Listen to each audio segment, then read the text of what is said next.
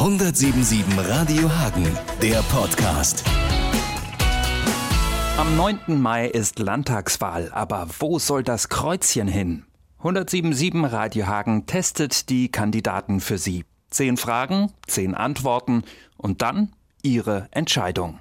Karl-Heinz Berger-Frerich, Die Linke. Die Hagener sollten mich wählen, weil ich. Ich bin jetzt etwa 19 Jahre bei der Stadt Hagen und beschäftige mich mit äh, Jugendlichen und Familien und habe sie äh, bei vielen Problemen geholfen. Genauso werde ich das auch in der Politik vertreten und dafür sorgen, dass der Sozialabbau und das finanzielle Problem in Hagen gelöst wird auf Landesebene. In den ersten 100 Tagen will ich vor allem zur Wiederherstellung der finanziellen Handlungsfähigkeit der überschuldeten Stadt Hagen sowie andere Städte und Kommunen in NRW eine Perspektive zur Entschuldung durch die Errichtung eines Landesfonds eingerichtet werden.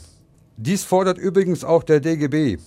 Dieser Landesfonds ist aus den Mitteln des Zukunftsinvestitionsprogrammes zu finanzieren und auf Landesebene in NRW umzusetzen. Als erster Schritt ist ein Schuldenmoratorium für die finanzschwachen, überschuldeten Städte sowie wie in Hagen Darüber hinaus ist eine umfassende Steuerreform erforderlich, die die Städte und das Land NRW steuerlich entlasten. Die zentrale Aufgabe in der NRW-Politik ist? Wir müssen gemeinsam politische Mehrheiten schaffen, um die Ziele, die wir in vielen Bereichen auch gemeinsam mit der SPD, den Grünen haben, auch umzusetzen. Es geht nicht darum, nur Forderungen zu stellen, es geht darum, auch die Inhalte politisch durchzusetzen. Wir haben Gemeinsamkeiten zum Beispiel im Bereich der Studiengebühren, die sollen abgeschafft werden. Da habe ich Gemeinsamkeiten mit den Grünen und mit der SPD und so weiter. Der Fehlstart von Schwarz-Gelb spielt eine bzw. keine Rolle, weil?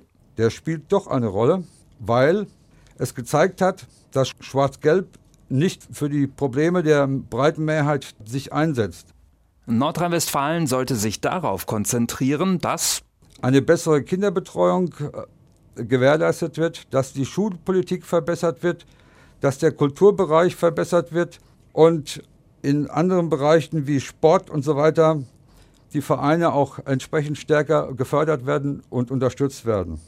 Meine größte Stärke ist, dass ich konsequent die Forderungen, die wir in unserem Programm als Linke aufgestellt haben, auch im Landtag vertreten werde.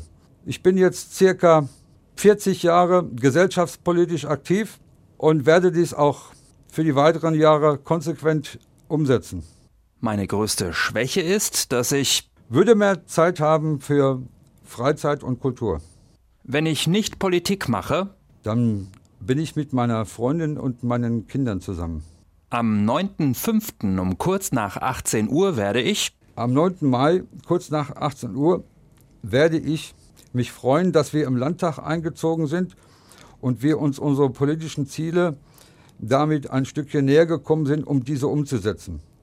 Natürlich werde ich danach als erstes mit meiner Freundin zusammen ein Glas Sekt anstoßen.